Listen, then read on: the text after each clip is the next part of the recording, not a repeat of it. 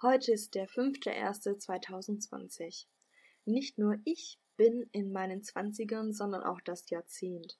Kann man das so sagen oder erst Ende des Jahres? Ich weiß es nicht. Es ist auch schon sehr spät und ich habe auch auf euch getrunken. Jedenfalls auf euch, die ihr meinen Gedankengängen gefolgt seid auf Instagram. Aber naja, kommen wir zu dieser ersten Folge in diesem Jahr. Und ich habe eine Idee. Lasst uns diese Folge mit einem kleinen Quiz starten. Ich erzähle euch ein paar Fakten über unseren heutigen Künstler. Und ihr könnt mitraten. Also strengt eure grauen Gehirnzellen an und grabt in euren Schubladen. Für die, die mir auf Insta folgen, sorry, ich habe diese Woche schon gespoilert. Fakt Nummer 1. Am liebsten malt er Bäume, Berge und Seen. Ja, der gesuchte Maler ist männlich. Wer hätte das gedacht? Diesem Phänomen widmen wir uns aber in der nächsten Folge. Nun zu Fakt 2. Unser gesuchter Maler wurde schon mal in Family Gap parodiert und auch in der Bully Parade. Noch ein Fakt. Er ging in die amerikanische Geschichte ein und ist im Smithsonian Museum of American History ausgestellt. Der Maler starb 1995. Letzter Fakt. Seine Show zählt zu unserer Popkultur und wer lange genug, genug wach bleibt, kann sie sehen. Sie wird seit 2001 ausgestrahlt. Und ein Ende ist noch nicht in Sicht. Der Sender hat nämlich vier weitere Jahre Ausstrahlungsrecht erworben. Na, konntet ihr erraten, um wen es sich handelt? Es ist Bob Ross. Hey, welcome back, beginnt Bob Ross immer. I'm certainly glad you could join us today. Auch ich schaue Bob Ross am 1.1. um 1 Uhr nachts.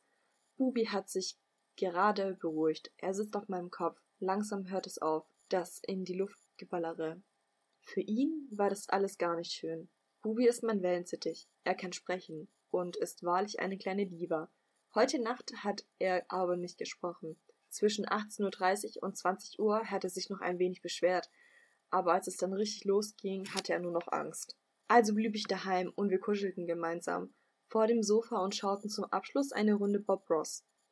Zu Anfang zählt er immer auf, welche Farben er für dieses Bild verwendet hat. Bob malte immer drei Exemplare. Eins als Vorstudie, das zweite für die Show und das dritte für sein Malbuch. Auch ich habe ein Bob Ross nachgemalt, Aurora's Dance, aus dem Kopf, ohne die Schritte zu kennen. Leider wurde genau dieses Video aus der Mediathek entfernt.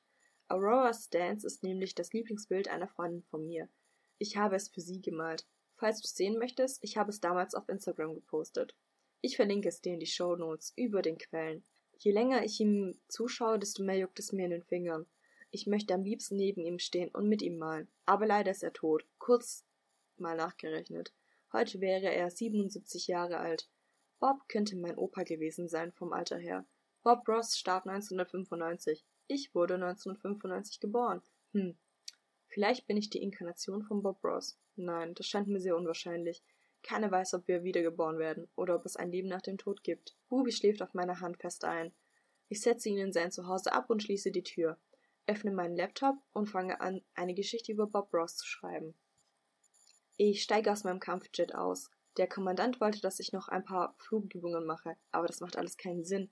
Was für einen Sinn macht Krieg? Keinen. Jedenfalls möchte ich kein Teil davon sein. Ich stapfe durch den Schnee und blicke in den Wald. Diese Ruhe ist magisch. Oh, da ist ein Reh. Ich folge ihm bis an einen strömenden See. Weißt du was, Kommandant? Ich scheiß auf dich, sage ich, während ich die Schlüssel des Kampfjets in den See werfe. Das fühlt sich befreiend an. Oh. Aber warte mal, wie komme ich jetzt heim?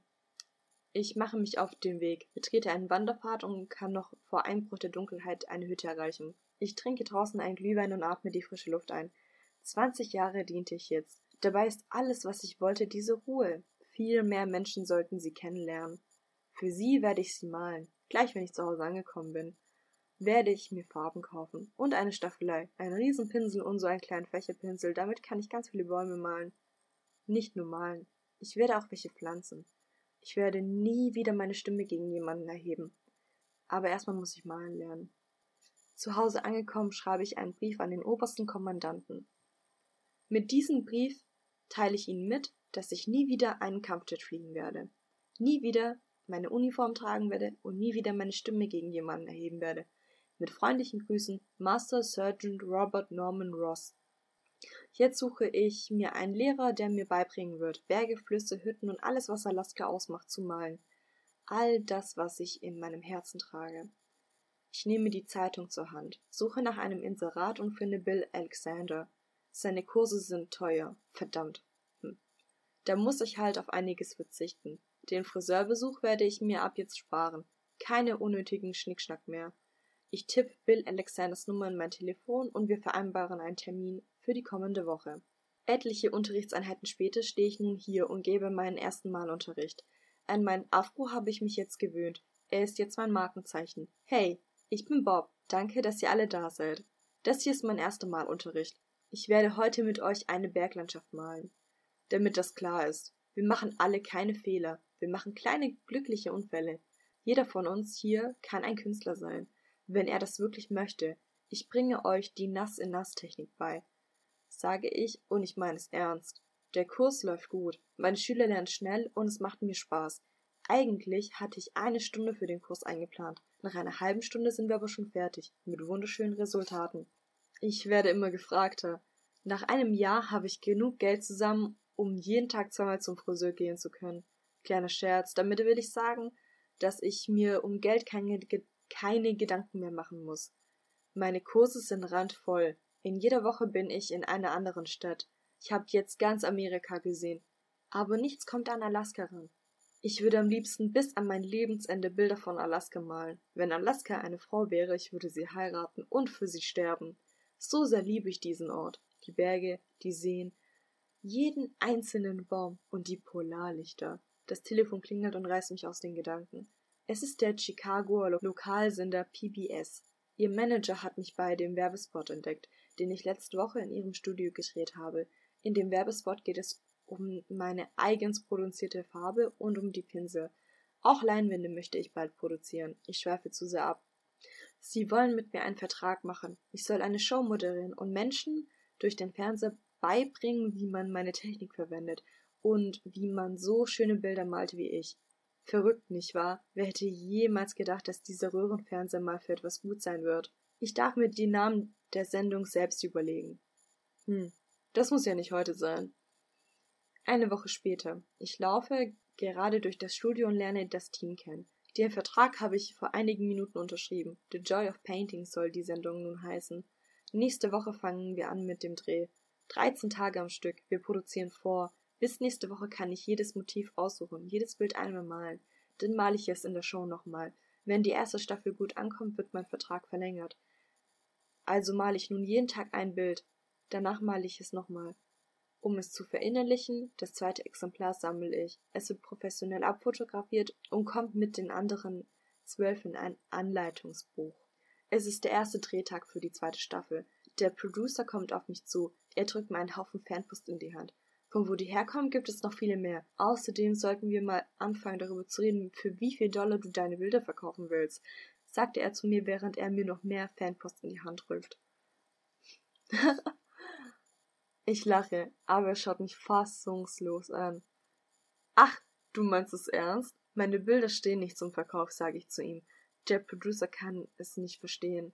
Ross, weißt du, wie viel Geld dir durch die Lappen geht? fragt er mich. Aber natürlich weiß ich das. Trotzdem will ich sie nicht verkaufen. Keiner wird jemals ein Bild von mir kaufen können. Keiner wird jemals ein Bild von mir im Museum sehen können. Und es wird nicht in einem kitschigen Zimmer aufgehängt werden. Meine Bilder bleiben bei mir. Das ist mein letztes Wort, sage ich und mache mich auf zum Dreh. Am nächsten Morgen, seine Worte gehen mir nicht aus dem Kopf. Menschen wollen tausend Millionen Dollar für meine Bilder ausgeben. Doch bevor sie in die falschen Hände geraten, werde ich sie sicher verwahren. Ich hole aus meinem Keller ein paar alte Umzugskartons und rufe in einem Lagerhaus in Houston an. Sie haben noch eine Garage frei. Ich packe alle meine Gemälde in Umzugskartons und beschrifte sie, fahre los und schon gehört mir eine Garage. Bezahlt habe ich bar, gleich für fünf Jahre im Voraus. Ich schließe die Garage ab und mache mich auf den Weg zum Dreh. Das fühlt sich richtig an. Und richtig gut. Denn nur weil etwas richtig ist, muss es nicht gleich gut sein. Nach dem Dreh habe ich schon wieder 39 Bilder in meinem Wohnzimmer. Puh.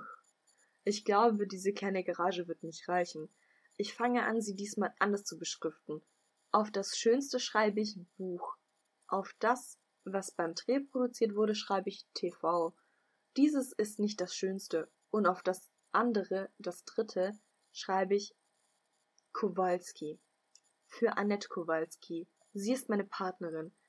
Ich werde sie einladen in meine Garage. Sie ist die einzige, die sich eins aussuchen darf. Sie hat alle meine Hemden genäht.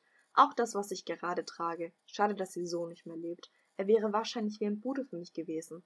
Sie war einst meine Schülerin. Wer hätte gedacht, dass wir so gute Partner werden?